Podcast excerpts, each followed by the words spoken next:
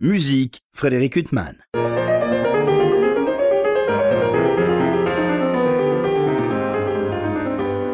Bonjour Frédéric Huttman au micro. J'ai le plaisir de vous retrouver pour un nouvel entretien. Aujourd'hui, j'ai l'immense plaisir de recevoir euh, Raquel Camarenia. Bonjour. Bonjour Frédéric. Alors, je vous reçois à l'occasion des représentations qui sont données dans le Grand Théâtre de Genève. Alors, je ne sais pas si on dit opéra, opérita de Astor Piazzolla. C'est toute la question. Maria. Lui, il disait opérita. Maria. Et pourquoi opérita? Ah, Je ne sais pas. Je pense que parfois, il y a une certaine pudeur, non, de s'affronter euh, à un genre. Euh, grand comme l'opéra. Et puis, euh, c'est vrai qu'à l'origine, bah, de Buenos Aires, c'était plus en format oratorio plutôt que plutôt qu'un opéra avec, euh, avec du théâtre. Donc, peut-être euh, peut-être ça joue. Alors, vous incarnez le rôle titre, un personnage avec un destin à double face, en quelque sorte. un peu un destin tragique, mais en même temps, bon, on en a on a beaucoup parlé de ça, mais euh, à la fois Maria, c'est pas c'est pas un personnage dont le destin est la mort. C'est pas, on n'est pas dans Carmen.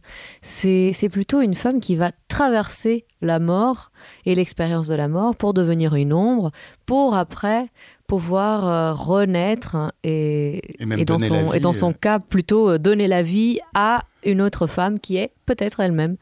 bon, là, on est vraiment dans la symbolique que, Ferrer et Piazzolla ont voulu euh, de cette Maria qui incarne à la fois euh, la ville de Buenos Aires et le tango. Et donc on raconte aussi un peu l'histoire du tango avec ce tango ancien qui, qui doit mourir pour que le tango nuevo puisse émerger et, naître de, des cendres du, tango. Alors Ferrer, c'est l'auteur du livret, qui était uruguayen. Tout à fait. Et donc euh, les deux se sont retrouvés pour créer cette, cette œuvre mhm. en 1967-68. Et je crois que ça, a été un total insuccès euh, à l'époque. Je pense que ça s'est très mal passé à l'époque. ce qui n'est pas le cas pour nous là tout de suite au Grand Théâtre, donc on est très contents. oui, j'ai entendu dire que ça se passait très bien. Il faut dire que c'est en plus c'est une œuvre euh, moi que j'ai jamais eu le bonheur d'écouter sur scène. Euh, c'est une œuvre très rare. C'est pas si souvent donné, et, mais en même temps c'est une œuvre très riche, justement de par tout son caractère surréaliste, symboliste moi, c'est un livret qui me passionne et, que j'adore euh, justement analyser et réanalyser et réanalyser à la lumière d'une mise en scène particulière. Donc euh, c'est une œuvre qui gagne à être fréquentée euh, pendant, pendant longtemps. Est-ce que vous aviez travaillé déjà avec euh, le chef d'orchestre Facundo euh, Alors non, c'est que, des, que des belles rencontres cette production. Je connaissais pas Facundo, je connaissais pas non plus Daniele Finzi-Pasca. Euh, mes collègues aussi, Inès Cuejo qui est, qui est avec moi sur scène. Enfin, tous les, tous les acteurs, actrices et acrobates de, la compagnie Finzi-Pasca, c'était des belles rencontres. Mais au niveau vocal, vous n'êtes, vous n'êtes que des femmes, alors qu'il y a un rôle normalement qui devrait être incarné. Alors oui, il y a eu ce, ce choix donc de, faire un casting exclusivement euh, féminin pour, euh, pour les solistes. Et donc euh, le, le, rôle qui normalement est pour un, pour un chanteur, pour un ténor, qui est à la fois la, voix du, du, payador ou le portengo gorrion, enfin disons l'homme, le chanteur qui incarne tous ces hommes, a été donné à Inés Cuello sublime chanteuse de tango. Et le rôle de narrateur, donc du duende, a été doublé euh, dédoublé euh, avec les, actrices euh, Melissa Vettel et Béatrice Sayat. Voilà, c'était un choix assez fort de donner ces, ces, rôles à, des femmes. Et je pense que ça permet aussi d'avoir une, une patte acoustique assez particulière où on a toutes ces voix qui à la fois se ressemblent parce que voix féminines, mais qui sont très différentes. Et moi, j'apprécie beaucoup. Et alors, vocalement, c'est une musique qui est difficile euh, Le défi, il est surtout euh, dans le fait que euh, le, rôle a été créé par Amélie Tabaltar, qui était une chanteuse de cabaret. Donc, vocalement, je pense qu'il est plus plus légitime de, l'interpréter avec justement une voix issue de ce type de chant, donc une voix poitrinée dans le grave, euh, et donc le défi, il est plutôt là. Après, euh, c'est une musique euh, assez accessible et, très entraînante Et, donc ça, euh, ça, ça pose pas de problème, au contraire. Enfin, c'est très réjouissant de, chanter ce rôle. Alors aujourd'hui, Astor Piazzolla, c'est une grande popularité, mais c'est quand même quelqu'un qui, a incarné justement un musicien entre deux eaux. Enfin, il a étudié d'abord avec un élève de Rachmaninoff quand euh, sa famille a immigré à New York. Après, il a étudié avec Nadia Boulanger. Mm-hmm. C'est elle, en quelque sorte, qui lui a peut-être aidé à trouver euh, sa voix. Donc il est entre classicisme et musique populaire.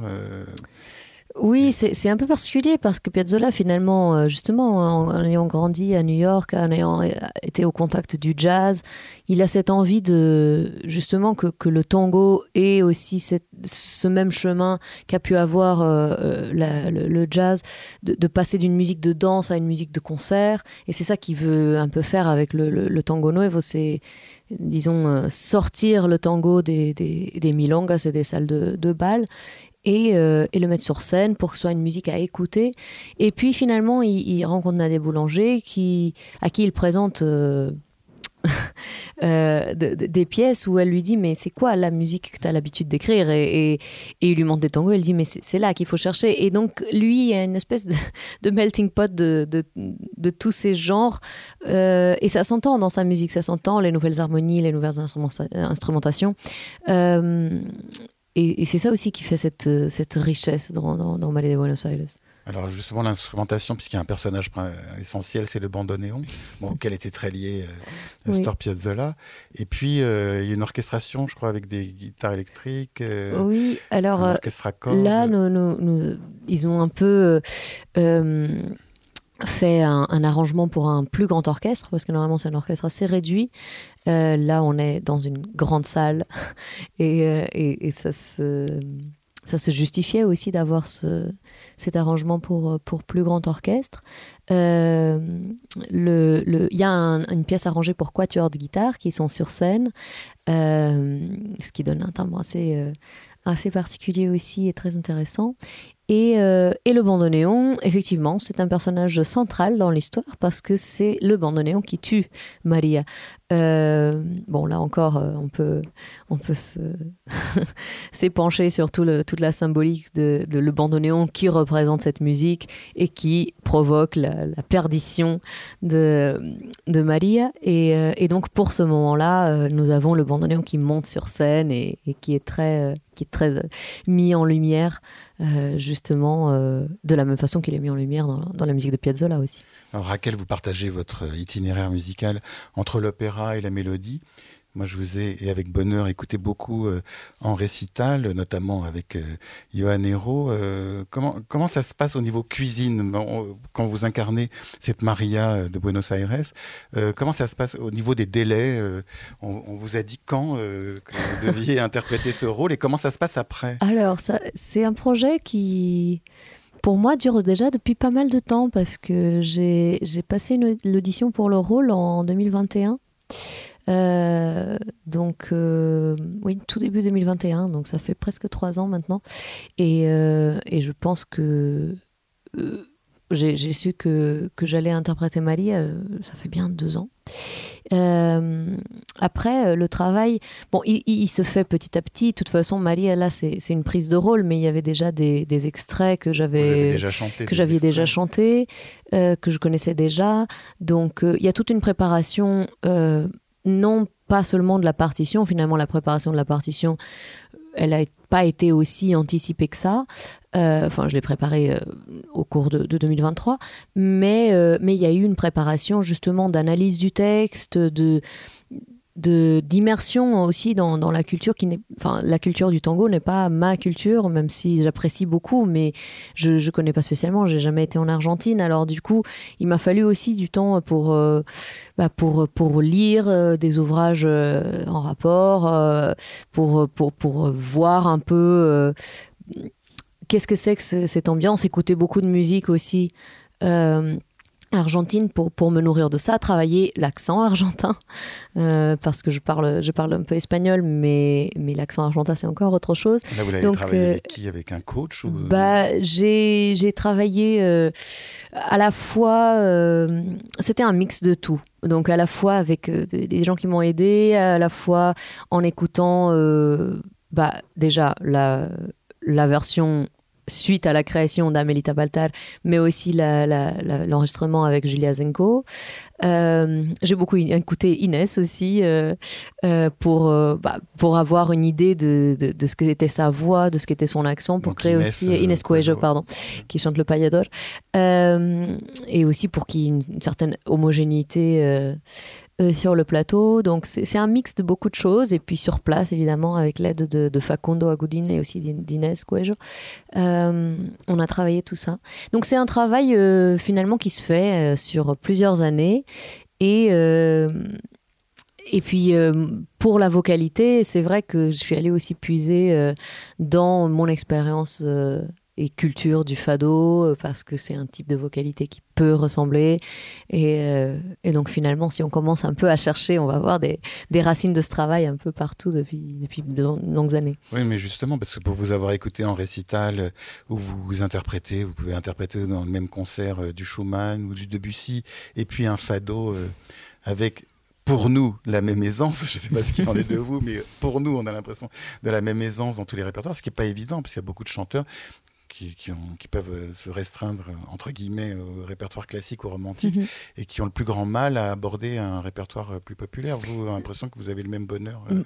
alors j'ai, j'ai en tout cas la même quantité de bonheur. Je ne sais pas si c'est le même bonheur, mais la même quantité. Et par rapport à l'aisance, c'est pareil. Je ne sais pas si j'ai la même aisance, mais j'ai, je me sens bien dans, dans, dans ces registres-là. Et j'aime beaucoup justement cette juxtaposition de de styles différents. Euh, après, c'est aussi un, peu un calcul savant de savoir qu'est-ce qui peut être mélangé. Tout ne peut pas être mélangé. Et euh, euh, voilà, enfin, je peux pas chanter le duo de l'Acmé après avoir chanté un fado. C'est pas. Enfin, en tout cas, ce sera le duo de l'Acmé souffrira un petit peu.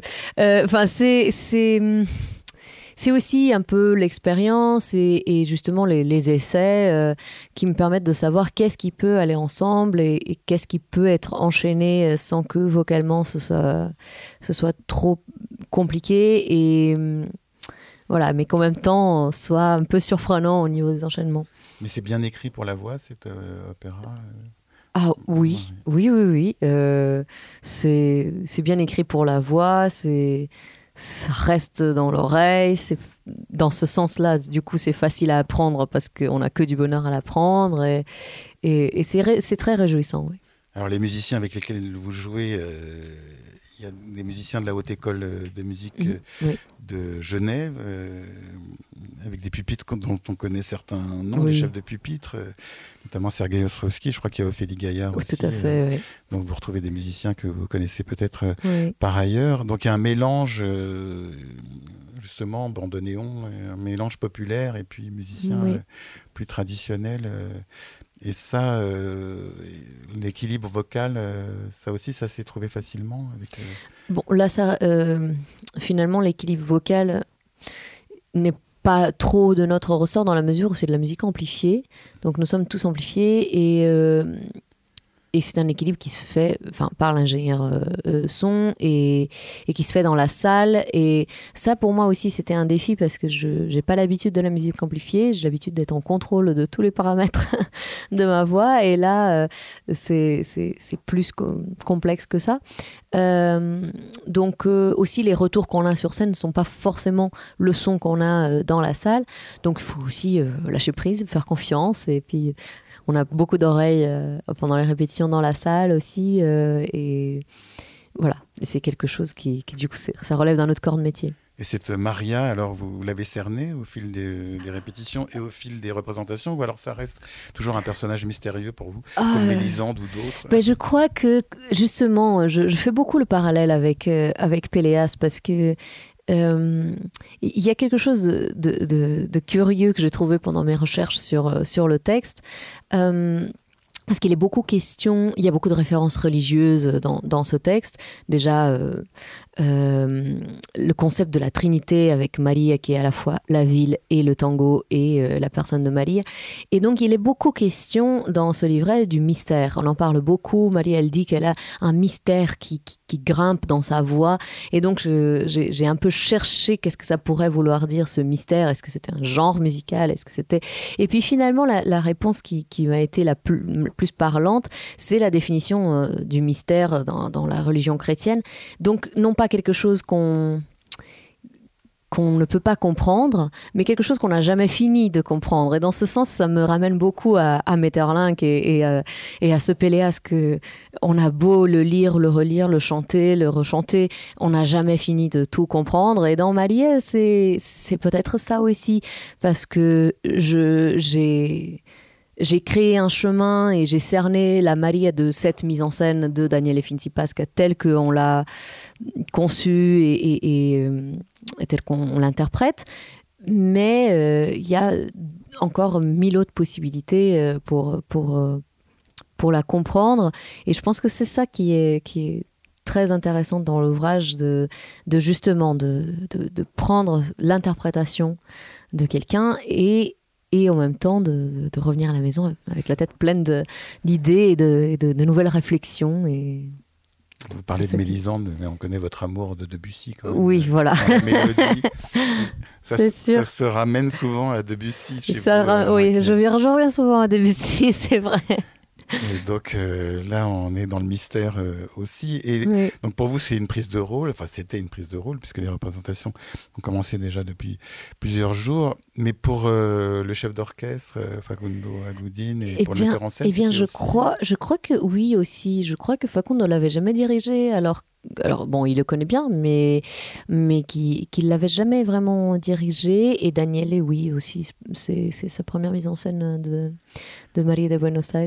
Je ne sais pas à quel point c'est facile de faire plusieurs mises en scène d'un même ouvrage, mais il, faut, il faudrait lui demander. Euh... Avec des chanteurs différents, peut-être, oui, une scénographie différente aussi. Mais... Et ce grand théâtre de Genève, euh, c'était la première fois que. C'est aussi une, une, prise, une prise de théâtre, du coup. pour, pour moi, non, c'est la première fois que je chantais au grand théâtre et c'est un grand, grand bonheur. C'est une très belle salle et à la fois euh, un, toute une équipe très, euh, très amicale, une grande famille et ça, enfin, j'adore dans, dans ce travail. Oui. Et alors, euh, on va, on va s'éloigner un temps de euh, cette Maria de Buenos Aires euh, pour rejoindre la mélodie justement et puis évoquer votre dernier disque aux côtés de Johan mm -hmm. Hero, Life Story. Alors là, mais on n'est pas si éloigné parce qu'on est aussi entre romantisme, classicisme et oui. mélodie populaire. et donc ça, ça c'est un art que vous pratiquez depuis un moment déjà. Oui, bah, comme je disais, c'est un éclectisme qui me plaît beaucoup justement parce que je trouve que les uns enfin les uns enrichissent les autres et, et tous les styles musicaux se, se nourrissent et on peut, on peut toujours trouver des ponts. Enfin, l'histoire de la musique, elle n'est pas. Euh... Voilà, enfin, je veux dire, euh, Debussy, il, il, arrive aussi dans, dans la lignée de, de beaucoup d'autres compositeurs et, et, de ça. Et peut-être qu'on peut aussi nourrir la musique de Debussy différemment si on le met à côté de Leonard Cohen. Donc, pourquoi pas euh, je, trouve ça particulièrement intéressant et c'est quelque chose qu'on qu cultive un peu justement dans le travail avec Johan. Le programme de ces représentations euh, est particulièrement riche et il y a des choses euh, que j'ignorais totalement. J'ignorais la plupart des choses. C'est les liens de Borges avec euh, justement Piazzolla et il y a eu des conflits enfin c'est mmh. incroyable parce que Piazzolla aujourd'hui pour nous c'est presque un classique enfin il incarne ah oui, oui mais il était assez, euh, assez euh, décrié euh, mais oui on a peine époque. à imaginer qu'à l'époque ça n'ait pas eu de succès alors qu'aujourd'hui mmh. euh... Bon, après, il y a toujours euh, cette, ce clivage un peu entre les puristes et, et ceux qui veulent apporter quelque chose de, de nouveau. Et, et peut-être que, que, que c'était là le, le, le, le, nœud. Le nœud, oui. Et donc, euh, le livret euh, aussi de Horacio euh, Ferrer, euh, lui aussi, est vraiment euh, riche et intéressant. On a l'impression que c'est partie de ces livrets, justement, qui créent des mythes. Oui, complètement. Justement, avec, avec tous ces symboles, et puis parfois des symboles détournés. Il y, a, y a des, des, références à la fois très fortes, des références religieuses très fortes, et à la fois des, des références argotiques aussi du, du, du lonfardo. Il y a des mots empruntés. Le lonfardo, c'est l'argot de de Buenos Aires euh, et donc des, des, mots empruntés des mots inventés tout simplement euh, des, nouveaux mots créés euh, qui, qui expriment quelque chose qui finalement on aurait du mal à, traduire ou alors il faut beaucoup de mots pour traduire ce seul mot ça, c'est très, très riche. Alors vous parliez de, du fait que vous avez dû euh, travailler l'accent euh, argentin. Mm. L'espagnol, c'est une langue dans laquelle vous chantez euh, parfois Oui, je chante parfois en espagnol. J'ai jamais étudié l'espagnol. Ce, mais bon, de par la, la, proximité avec le portugais. Mais c'est pas un je peux... justement?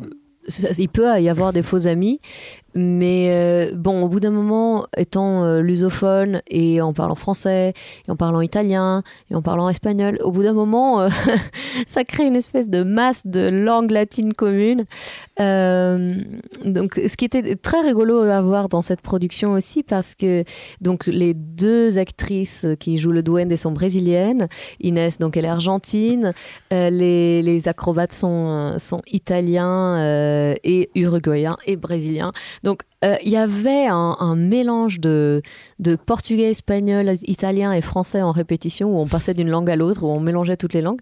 Et euh, curieusement, personne euh, parlait anglais ce qui serait peut-être la seule langue commune pour tous, mais on, est resté dans, ce magma de langue latine et, c'était très curieux et, un grand bonheur finalement. Mais alors vous, euh, parce que je vous ai entendu chanter en tellement de langues et particulièrement en français, euh, qu'est-ce qui est le plus difficile pour vous euh, comme langue quand vous chantez? Comme langue? À chanter. Ah. bon, j'ai beaucoup, beaucoup travaillé pour le disque Chopin, justement, où on fait l'intégrale des mélodies de Chopin en polonais. Ça, c'était un grand travail. Et évidemment, je parle pas polonais. Et enfin, je sais dire trois mots, euh, les trois mots euh, essentiels de, des mélodies, c'est-à-dire cœur, printemps, amour, euh, et tristesse et fleuve. Mais c'est déjà pas mal. C'est déjà pas mal, mais bon, si, si, si on va à Varsovie et qu'on veut visiter, c'est pas forcément les, les plus utiles. ça peut être ambigu. Oui, ça, oui, ça peut très vite générer des malentendus. mais voilà, donc ça c'était très difficile de par l'accent. Il y avait des sons que j'avais jamais pratiqués dans ma vie. Et donc j'ai dû euh, entraîner euh, des, muscles qui n'étaient pas habitués à, prononcer ces sons. c'était, ça c'était un peu complexe. Après, il y a des langues qui sont très complexes comme le, finnois. Et, mais, qui, mais qui finalement euh, à chanter sont très évidentes parce que sont très phonétiques. voilà, alors que le sens me reste complètement hermétique. J'aime bien ces défis, j'aime bien, j'aime beaucoup les langues et, j'aime, voir aussi les liens qui, qui, existent entre les langues qui viennent de, de très très loin et qu'on ne se rend pas forcément, mais que comme ça, en étudiant, euh, euh, l'autre jour avec, avec les, mes collègues, on, on, se faisait des, séances de fou rire euh, en parlant d'un mot qui veut dire le même mot existe dans le portugais du Portugal, le portugais du Brésil, l'espagnol le, d'Argentine, l'espagnol d'Espagne, mais en fait pas du tout avec le même sens. Et, et, et c'était très c'était très curieux de, de, voir ça et amusant. Enfin, je pense que c'est une richesse euh, infinie. Mais il y a quand même, on a l'impression qu'il y a un tel plaisir pour vous quand même à vous retrouver sur une scène d'opéra avec d'autres gens, euh, parce qu'il y a la rigueur, enfin il y a la rigueur dans l'opéra, mais la mélodie, c'est quand même un art où vous êtes toute seule euh, avec le ou la pianiste. Mmh. bah, je, je me sens, enfin, quand même. Oui, je me sens très chanceuse de pouvoir faire les deux parce qu'il y a justement, comme vous dites, une rigueur dans ce travail de longue haleine qu'est euh, la mélodie euh, ou le lead, euh, où il y a des cycles là, pour, pour revenir à, Life Story, Leben, c'est un cycle que je chante depuis 20 ans et qui a vécu avec moi en même temps que moi je vivais ma vie et que, et que je comprenais ces textes de façon différente, plus complexe ou, tout d'un coup il y avait un texte qui que je comprenais pas et qui finalement me, me paraissait évident. Euh, donc il y a cette expérience du travail à long terme, du, du, travail du détail, que finalement dans un opéra, surtout, euh, bon, il y a des interprètes qui, qui ont des rôles qui les accompagnent toute leur vie et c'est une autre question. Mais dans un opéra, finalement, c'est un travail très intense sur une relativement courte période de temps.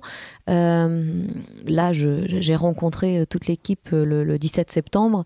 oui, alors donc, les représentations ont commencé fin octobre. Voilà, donc en un mois et demi, il faut s'approprier cette vision commune de, de, l'œuvre, même si chacun a déjà sa vision qu'il apporte le premier jour de répétition, mais il faut se créer cette vision commune. Il faut aussi euh, cerner nos, nos, collègues, savoir comment, comment interagir avec eux, comment comment créer finalement quelque chose ensemble alors qu'on ne se connaît pas. Et euh, ça, ça, relève d'autres défis. Et c'est un travail qui me plaît beaucoup aussi parce que l'opéra, bon, c'est l'œuvre d'art totale avec, euh, avec le jeu d'acteurs. Bah, avec, surtout que vous euh, avez commencé être comédienne quand même. Oui, j'ai commencé par le théâtre, donc euh, donc c'est quelque chose qui, me passionne. Les costumes, les décors, les lumières, tous les corps de métier. Euh, c'est là sur le plateau, nous avons des, circassiens euh, juste époustouflants. Tout ça, c'est passionnant et, je, suis très chanceuse de pouvoir toucher à, ces deux univers. Oui, puis il y a quand même le metteur en scène, Daniel Finzi, Pascal. Pascal. Donc enfin, il y a la mise en scène, euh, le metteur en scène vous impose ou vous propose des directions, alors que si vous êtes euh, toute seule euh, dans la mélodie, c'est vous qui êtes obligé de. Oui. De, choisir. Ça a ses avantages et ses inconvénients. Oui, quand on est tout seul, il faut tout assumer. Et puis quand on n'est pas tout seul, il faut aussi composer avec, avec les visions des uns et des autres, et notamment la vision du metteur en scène. Mais c'est aussi un chouette défi de, de se dire, ah bon, moi j'avais mon interprétation, et peut-être que, que le metteur en scène a une autre interprétation, et comment moi, du coup, je peux me mettre au service de cette vision, sans pour autant renier euh, ma vision euh, des choses. Bon, après... Euh, dans le travail avec Daniel, c'était aussi, enfin, on avait, des, on avait des dialogues. Pas, il s'agit pas de, de voilà d'avoir une, vision dictatorielle de la mise en scène. C'est pas ça. Mais euh, oui enfin c'est aussi un, chouette défi de, de devoir composer avec ce, ce, que propose. Et puis finalement c'est la musique c'est que ça. Quand on joue ensemble il faut toujours composer avec les gens qui sont avec nous sur scène. Mais c'est pas pareil quand on est dans le cadre d'un opéra que vous avez beaucoup chanté vous avez l'habitude. Là c'est une prise de rôle c'est un opéra, c'est un opéra que vous aviez écouté avant euh, J'avais écouté des extraits, je l'avais pas écouté en entier avant, euh, avant donc la, proposition pour le faire. Euh, J'étais émerveillée de le découvrir et peut-être que c'est plus simple justement de, composer avec les différentes visions quand on a pas quand on est encore assez vierge d'interprétation. Euh, après, une fois qu'on commence à, à, bien définir et à bien cerner le personnage, c'est c'est parfois difficile de prendre de la distance, mais c'est aussi ça comme exercice que je fais justement dans tout le répertoire de mélodie, c'est que je prends un cycle avec lequel je, vis depuis de, nombreuses années, et au fur et à mesure, je me rends compte que ma vision euh, peut changer, c'est pas figé dans le temps. C'est aussi pour ça que Fischer Discow, il a enregistré euh, je sais pas combien de Winter et, ils, ils, ont tous quelque chose de particulier à dire. Vous, votre Gérald Moore, c'est Johan Hero, euh, et euh, avec lequel vous avez déjà enregistré un certain nombre de disques. Vous parliez de Chopin, euh, puis il y avait des disques aussi de mélodie française, et puis il y a Life Story. Il est trop tôt pour parler d'autres projets de mélodie ou alors, Ah, il y a, y a toujours des projets de mélodie, mais là, je, je, ne sais pas, je ne sais pas lesquels, lesquels seront les, les prochains. prochainement, bah, je, vais avoir un projet de mélodie, non pas avec Johan Hero, mais avec le Quatuor Zaïd, où, euh, on fait un. Tour de figure féminine, alors euh, Voilà, euh, où on fait donc tout un concert avec des arrangements pour, pour Quatuor à cordes, qu'on fait à Ankara, en Turquie. Donc, ça, c'est une nouvelle collaboration qui me réjouit beaucoup. Oui, parce que les œuvres pour soprano et quatuor, on pense au deuxième quatuor de Schoenberg, il n'y a pas grand-chose. Il y a Respighi, euh, oui, mais là, ce sont des euh, arrangements. Mais là, euh, du coup, oui, ce sont des arrangements de, vous, de, de Forêt, avec un quatuor à cordes, c'est très différent de chanter avec un pianiste ou une pianiste? Oui, c'est différent parce que, mine de rien, il y a tout de suite une dimension orchestrale qui se met en place avec, avec le quatuor à cordes. donc, c'est c'est euh, à la fois, on, garde la dimension intimiste de la musique de chambre, mais tout de suite avec un, son euh, décuplé. Donc, euh, non, ça me, ça me réjouit beaucoup, cette nouvelle collaboration avec, avec le Quatuor Zaïd. Bah, en attendant tous ces projets, il y a actuellement donc euh, au Grand Théâtre de Genève euh, Maria de Buenos Aires, euh, cet opéra opérita, œuvre de Astor Piazzolla et de Horacio Ferrer, donc une œuvre qui avait été créée en 68. et puis c'est quand même une grande chance de pouvoir l'écouter en live parce que les occasions sont quand même assez rares. Raquel Camaragna, il me reste à vous remercier infiniment d'avoir été mon Merci à vous, Frédéric. Pour illustrer cet entretien avec la soprano Raquel Camarigna, je vous propose de l'écouter interpréter des mélodies de Frédéric Chopin dont il a été question au long de cet entretien, puisqu'elle n'a pas enregistré l'œuvre d'Astor Piazzolla dont il était question. Nous les comptons aux côtés du pianiste Johan Hérault. Bonne soirée, bonne écoute de ces œuvres magnifiques.